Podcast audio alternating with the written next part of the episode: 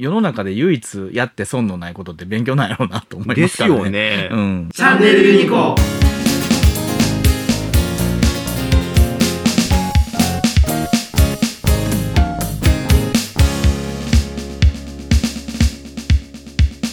どうなんやろね。あの、勉強を突き詰めてやった子っていうのは、おそらく仕事で壁にぶち当たっても、乗り越え方っていうのがわかるんじゃないかなと思うんですよ。勉強、こう突き抜けてる、突き抜けてる子ですよ。あの、ちょっと賢い子じゃなくって、ものすごい点数取る子たちっていうのは、必ず自分のやり方を研究してます。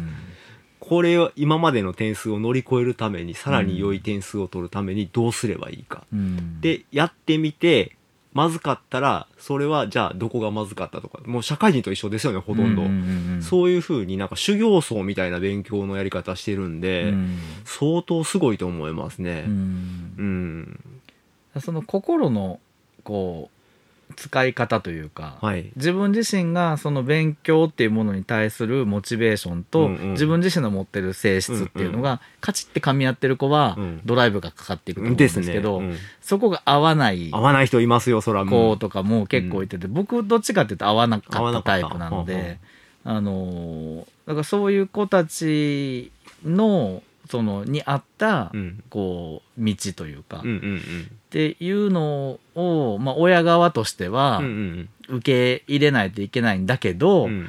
でも最低限これぐらいはっていう欲もあるし、まあね、できたらっていうのはありますようね。ん欲というか、あの、将来困らないようにしてほしいなっていうふうに思いますよやねっ。ぱり自分たちが社会人になって、うんそのまあ IT は割とねその、学歴とか派閥とかっていうのは、うんまあうちらのぐらいの規模ではないんで、まあないですね。うんあのなんだけどバランスがね、うんう。ん、割とこう難しいというかどれぐらいがいいんかなっていうのは悩みますけどね。うん。あのー会社を選べるっていう意味では、大学は上の方行っといた方が楽は楽なんですよね。うんうん自分の道が広がる。うんうんうんだから勉強しなさいって親親御さんたちはよく言うんですけれども、それも一つの理論ではあるんですよね。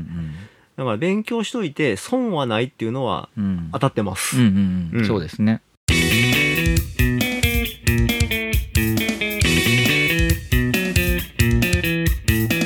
私もね、結構勉強した方だとは思います。あの、うん高3の時だけですけどね、勉強したのは。うんうんうんでも勉強する中で、あの、得はしましたけど、損は、あれやらん、ややって損したなって思うことはあまりないですうよん、そうですね、うんそれはね、ないんですよ。う。うんん、あの世の中で唯一やって損のないことって勉強なんやろうなと思いまですすからね。よね。うんうん。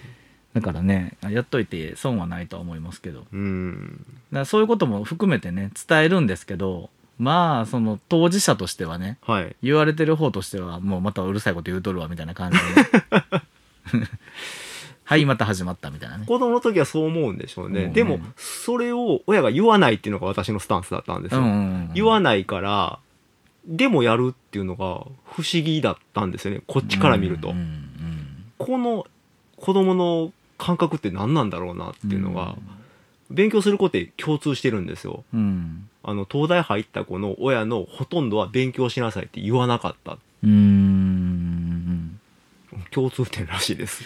なんだけどね、僕はだから僕も割と東條さんに近い考えで、うん。あの何も言わないことが、うん。結局は自分で考える力がついて、うんうん。で自分でやっていくっていうふうに、あの思ってたんですよ。うんうん。ででも嫁さんはそうじゃないん。ですよね、うんうんあのもう言わないとどこまでも堕落していくと。